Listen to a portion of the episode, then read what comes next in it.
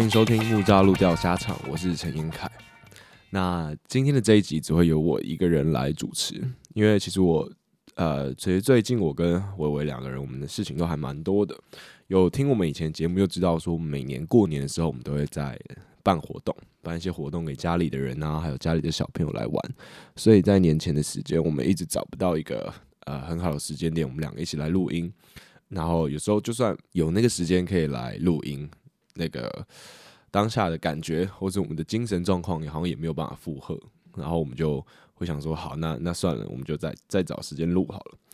然后就这样一直拖，一直拖，一直拖，哎，拖到我现在录音时间是除夕夜的当天早上八点钟，因为我就觉得说，呃，不行，就是还是不要停更比较好，我们还是要，呃。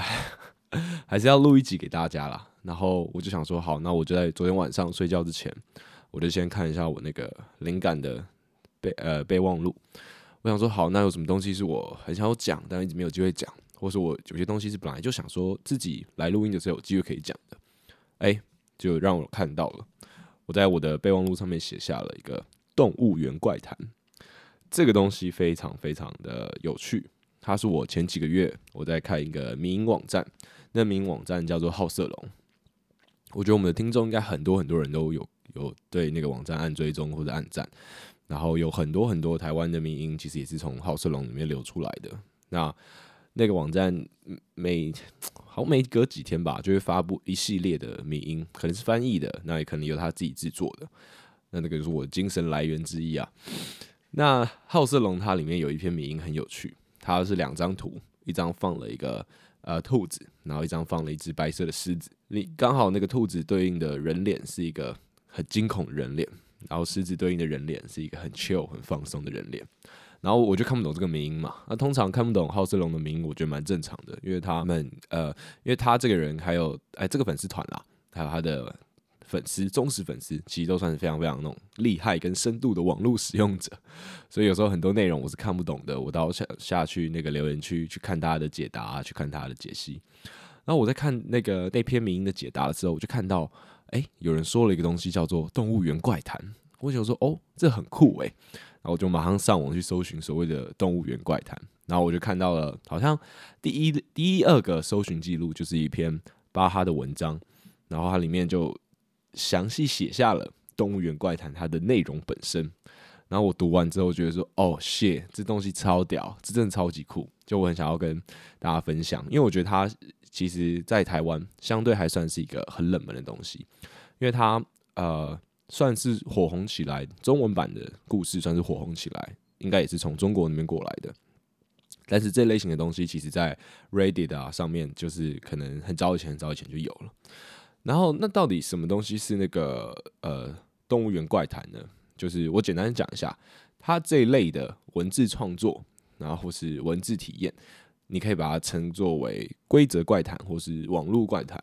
那呃，它算是一种都市传说的创作种类。就是那是人写下来的一个创作，然后它是在网络上传播的，所以你很难去判定它的那种真实性。然后这样子的模糊界限，会让你对于这件呃这个东西它产生更多的那种沉浸的体验。我我自己这样认为啊。这种怪谈的方式，它不同于那些鬼故事啊，呃或者是一些 像什么八尺大人那种贞子那种日本那种创作的鬼故事，它不同的点在于，它大多都是用那个规则。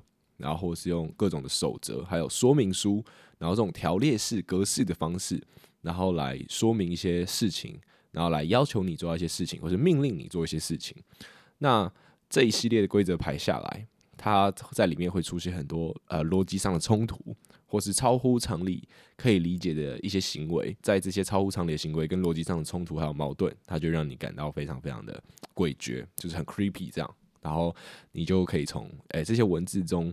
得到一些乐趣，对对我自己来说啦，因为上集我跟伟伟有提到嘛，我觉得我们喜欢的作品其实都会喜欢它有点你知道怪诞怪诞的诡谲的那种感觉，猎奇的那种感觉，就会很吸引人。这类型的呃怪谈呐，就是所谓的规则怪谈，它有几种常见的手法，就像我刚刚讲的，它它很明显它是违背常理的，就是因为就是因为它违违背常理，所以它才让你的 SAN 值降低，跟克苏鲁的神话那个感觉很像。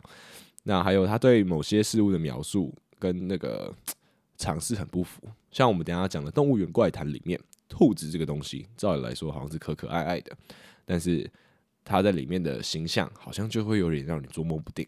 那这样的反差就是跟你的尝试不一样，那他觉得再次显现出那种呃很很有点恐怖，然后是有点诡异的气氛。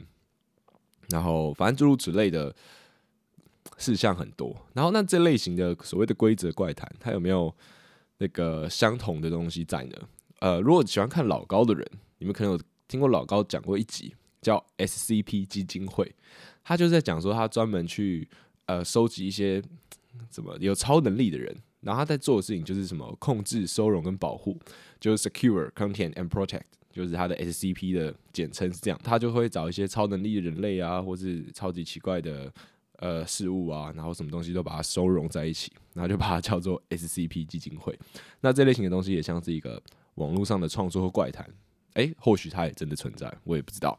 好，然后反正呃，规则怪谈跟 SCP 基金会这类型都算是在网络上，大家都是用文字的力量去创作出这些东西，然后大家大肆的传播，因为它阅读起来是有趣跟好玩的。我今天呢，就想要跟大家分享一下那个。动物园怪谈里面的守则，我会直我等下会直接就是念内容给大家听。那在念的过程之中，就是我也会加入一些我自己的想法，或者我自己想要讲的一些话。那其他的守则内容其实算是蛮长的。那我看我今天半个小时的时间啊，对，今天节目只录制半个小时，因为今天毕竟还是除夕，我等下还是有事情要去做跟帮忙，所以我希望说我节目可以控制在半个小时里面。那我等等应该会念呃两篇守则，第一篇守则是游客守则，那第二篇守则是工作人员的守则。那在念的过程中，就像我刚刚讲的，我也会去呃加一些我自己的解释，然后加些我自己的想法，然后这这一集的 podcast 就你们可以用听的方式去把那些很多的动物园的守则字给听完。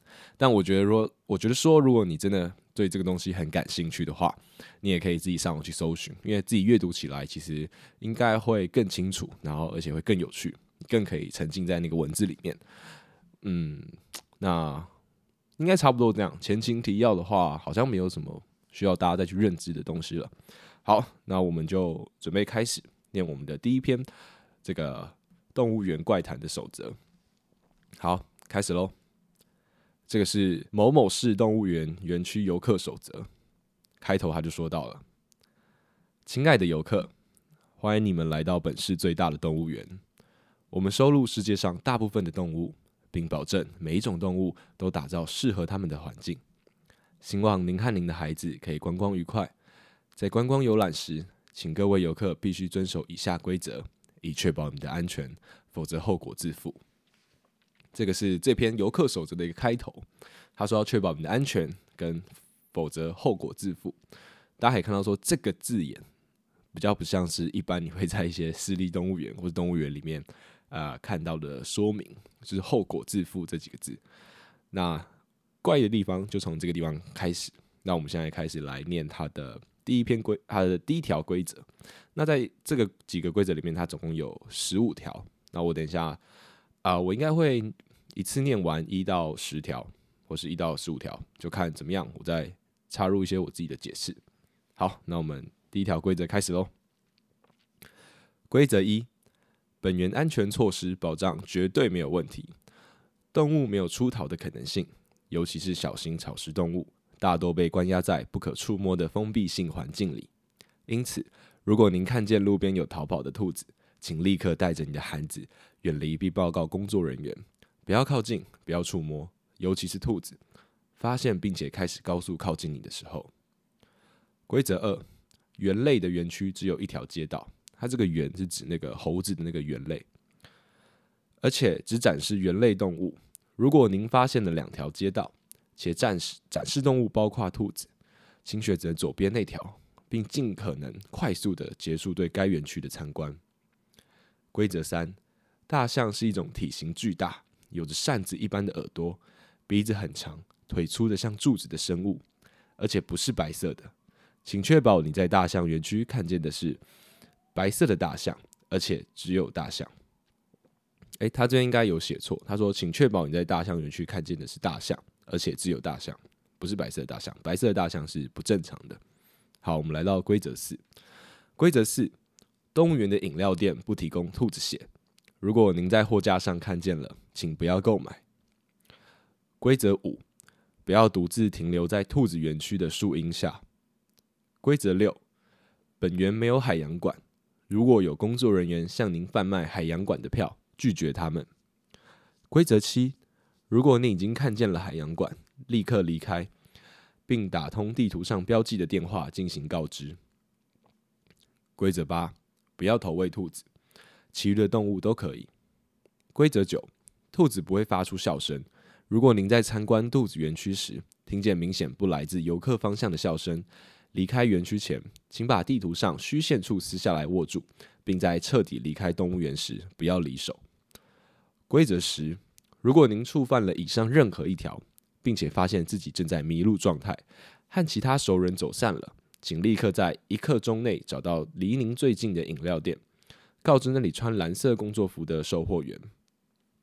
好，他这边说的一刻钟，应该就是一个小时。那他在。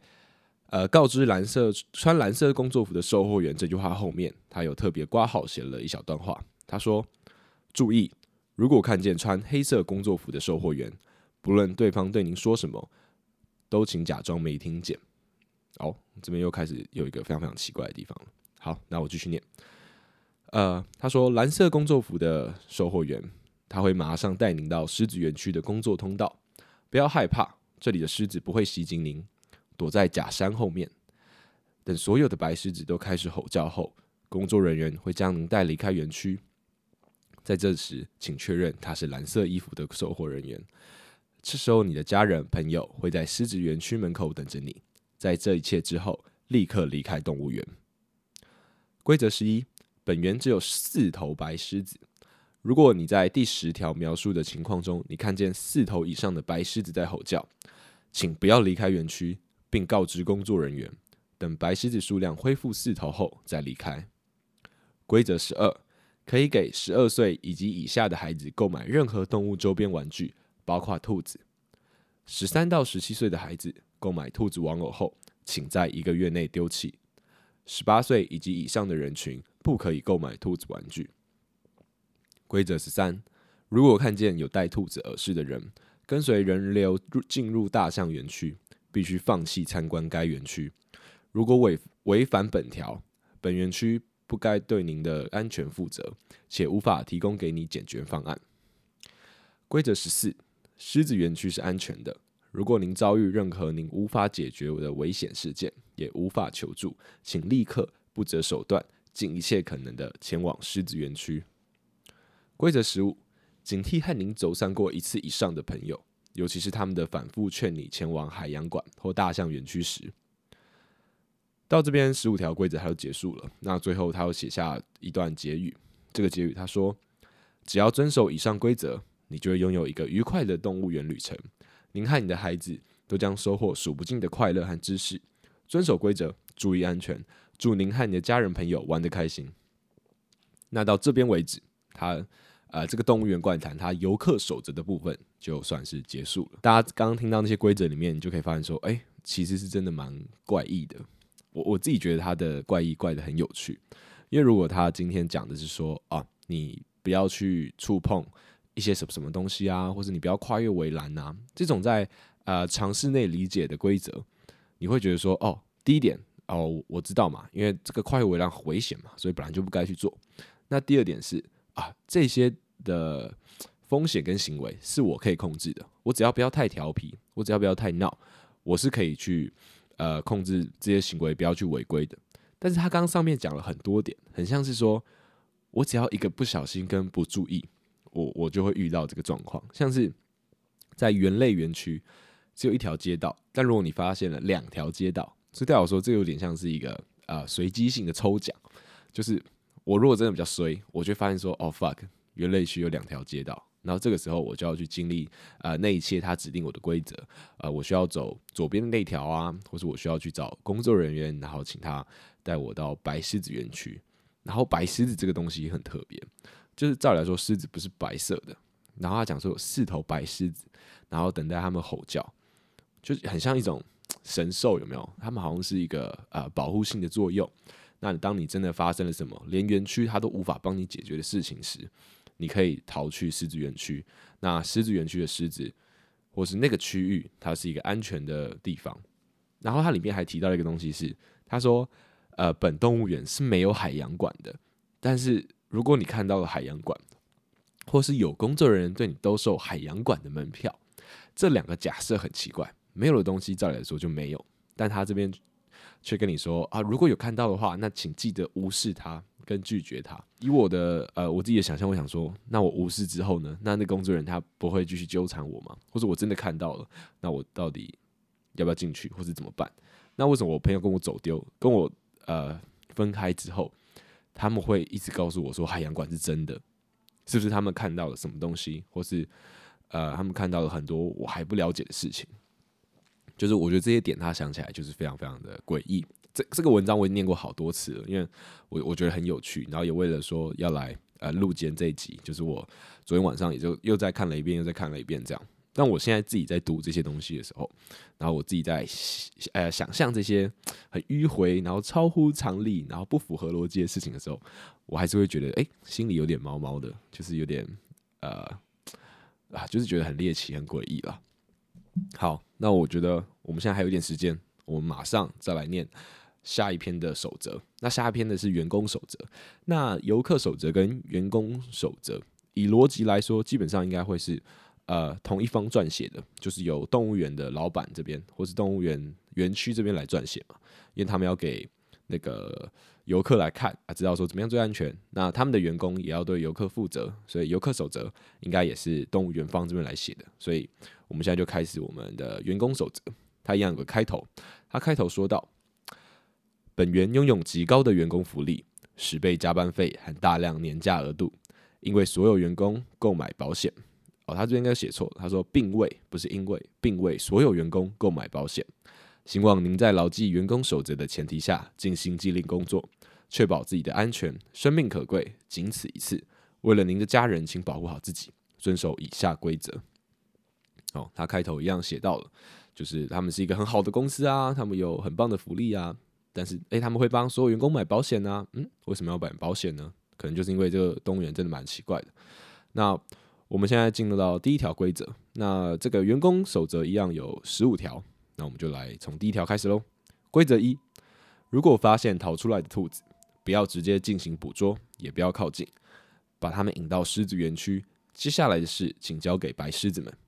规则二：园类园区只有一条街道，如果有游客汇报出现两条街道，而且展示的动物包括兔子，请把已进入园区的游客带领往左边的街道。并关闭园区入口，等所有游客离开园区后，封锁园类园区至少十分钟。规则三：如果在检查大象园区时，察觉到你观测的大象与标示牌上的大象严重不符，停止观测，并反复告诉自己，真正的大象是标示牌上的生物，而不是你所看见的。规则四：如果你在饮料店工作，请每隔一小时检查一次货架，如果发现凭空出现的兔子血，马上收起来，妥善保存。规则五：每隔一个月修剪一次兔子园区的灌木，尽量不要让该园区出现遮阴处。规则六：本园没有海洋馆。如果你的同事对你提起海洋馆，并肯定它存在，马上停止对话。这个同事已经不是你认识的人了。规则七：如果你看见了海洋馆，不要进入，告诉自己它是不存在的，马上离开。规则八。投喂兔子的时间间隔是七天一次，不可以投喂规定食材以外的任何零食。规则九：如果在兔子园区听见了明显不属于游客方向的笑声，把员工手册手册最后一页沿虚线撕下来握在手中，然后前往大象园区，把这一页扔进园区内的草坪。其他工作人员会知道发生了什么，不会责备你乱丢垃圾。规则十：如果有游客向你求助，声称在违背游客守则前提下与家人走散了，立刻携带该游客前往狮子园区，交给狮子园区的工作人员，他们会知道怎么做。在此期间，你可能会遇见穿黑色工作服的同事，试图参与你的工作，拒绝并无视他们，他们不是你的同事。规则十一：狮子园区的白狮子只有四头，在白狮子突然增加到四头以上的时候，把兔子血拿出来给他们看，并把它泼向立刻跑过来的第一头白狮子。做完这一切后，立刻离开，不要在此期间盯梢多出来的白狮子。他这边写的应该就是你在呃做完这些行动之后，你不要去观赏那只你泼过血的白狮子，你就是马上离开就对了，不要留下来，不要去满足你的好奇心。好，规则十二，不要私藏、整理、进货、使用兔子的周边商品。本园出现的所有兔子周边商品都尽量不要触碰。如果游客提出购买兔子周边，请确认呃拥有它这个人是否未成年，否则不要售出。如果看见有兔子耳饰的人进入大象园区，马上驱散附近的游客，并守在大象园区门口，直到听见园区内有孩童尖叫声为止。规则十四，在五分钟内感觉到耳鸣、胸闷、偏头痛、眼睛红肿是正常现象，不必多虑。如果有如果该现象超过五分钟，立刻停止工作，不择手段，尽你所能快速的前往狮子园区。规则十五，友善的对待白狮子们。在白狮子数量只有四头时，不用对他们有所任何防备。他们从小被训练亲近人类。这边的十五条规则我们念完了，但是如果你是看那个网络上他写的文字的版本的话，你会发现第十五条规则，它最后面写到他们从小被训练亲近人类，但后面大概有四行的字全部都被呃黑色的东西划掉，就是盖过了。所以它这条规则其实应该是还有其他文字介绍在的，只是它被盖掉了，所以呃我们没有办法去知道它最后写的是什么。那我们可以看到说，这个员工守则跟游客守则，他们其实很多地方是互相呼应的。他们要求游客不要做的事情，他们也会警告工作人员说，就是呃你该怎么处理，或是你不要让这件事情发生，或是像他说买卖兔子周边商品这件事情，他就讲说。如果有人真的要买，你要确定他未成年，不然就不要卖给他，就是这样。那其实这边也蛮奇怪的，因为如果你确定他未成年，你不要卖给他，那你就不要卖嘛。那为什么上面的那个他还要特别解释说，呃，什么十二岁以下可以买啊，十二到十七岁一个月内要丢掉啊，那成人不能买啊，或什么什么之类的。我觉得听到这边的人应该已经会开始对这个动物园怪胎非常非常有兴趣了，然后很欢迎大家自己呃上网去看。那今天因为时间的关系，就是，呃，我应该是可以再多念一篇。好，我再多念一篇好了。我自己，我我自己很想要把它念完。刚刚在上面游游呃游客跟员工守则里面分别提到了一个东西，叫做海洋馆。他们都说这个东西不存在嘛。那很酷的是，在员工守则，我们下一条念的规则是在海洋馆门口张贴的告示。好，那我们就开始来念这篇在海洋馆门口张贴的告示。他开头说道：“如果你有幸能看见这张告示，请不要声张，让其他人发现你能看见这个是一件忌讳的事情。相信你可以从地图上的守则看出来，这个动物园并不安全，甚至诡异。我们是立志于保护无辜游客的暗访政府组织，请务必遵循以下规定，以保证你的生命安全。”这是你逃出这个动物园的唯一通道。好，这个开头非常非常的诡异，然后也充满了矛盾。他们是一个秘密的政府组织，那居然知道这动物园不安全，那为什么还要把它不把它关闭呢？那为什么要派一个秘密政府组织、秘密的政府组织啊、呃，在里面抢抢救游客呢？哦，有没有可能是他在说谎，或是这个动物园怎么样怎么样之类的？很奇怪，那没关系，我们再来继续看下去。我们从第一条规则开始，他这次总共有五条规则，短短的而已。第一条规则：进入海洋馆，这里没有人，在门口直接领取黑色的制服穿上，这是向我们工作人员发送接受被被救援信号的唯一方法。当你在外面走的时候，我们工作人员会注意到你的衣服，不用担心动物园正式员工找你麻烦，他们不会搭理你。所以你可以知道说，呃，上述。员工跟游客守则，他提到的黑色穿黑色衣服的工作人员，他们其实都是游客诶，他们都是看到海洋馆的游客，然后他们穿上了那套黑色的工作服，他们就会被视为是呃与海洋馆这个面向的人同同一阵营的一份子。好，那我们继续念规则二，规则二，不不要去狮子园区。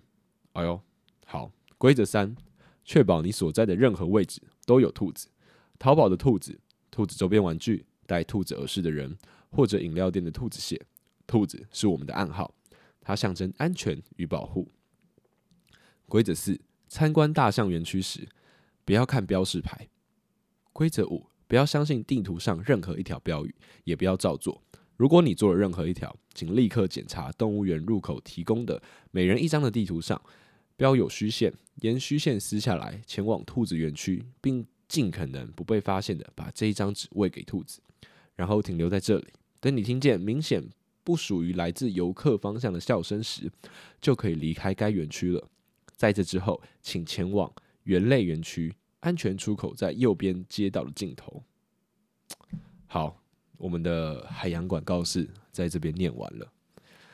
呃，海洋馆告示看起来是那个秘密政府组织写的，然后它跟游客守则还有就动物园方写的内容基本上完全相反。狮子是一个不要去靠近的地方，兔子是一个安全与保护的象征。那在动物园。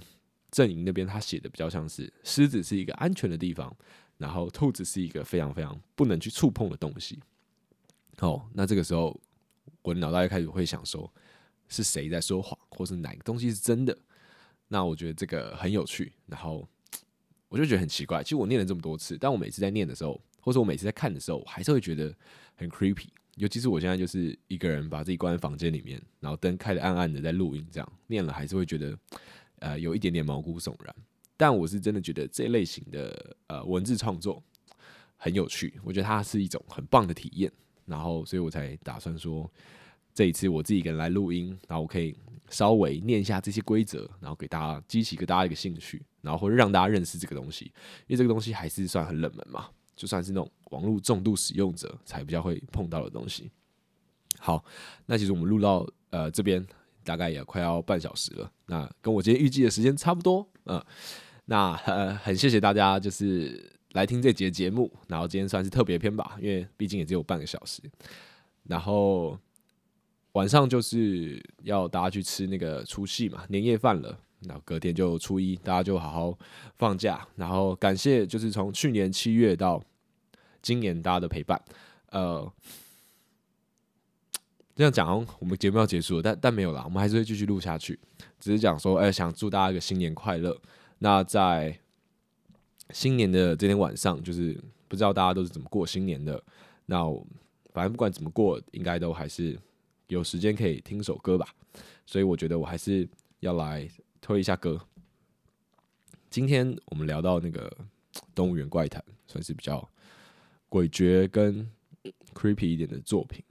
所以我就想说，那我们来推一些比较可爱一点的歌好了。呃，可爱的歌，好，那我知道了。那今天来推的歌，我们来听椅子乐团啊，我很喜欢椅子乐团。第一次听他们的歌的时候，就觉得哇，这个歌真的是太酷了。那我不是要推我第一次听到那首歌，我来推一首就是。呃，我后来发现，然后我很喜欢，然后很舒服，曲调很慢，但又非常非常可爱的一首歌，叫做《电电的梦》。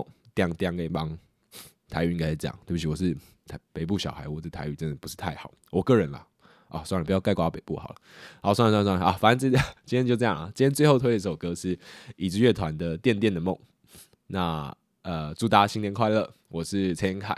那伟伟下一集会出现。好，那我们下礼拜再见喽，拜拜。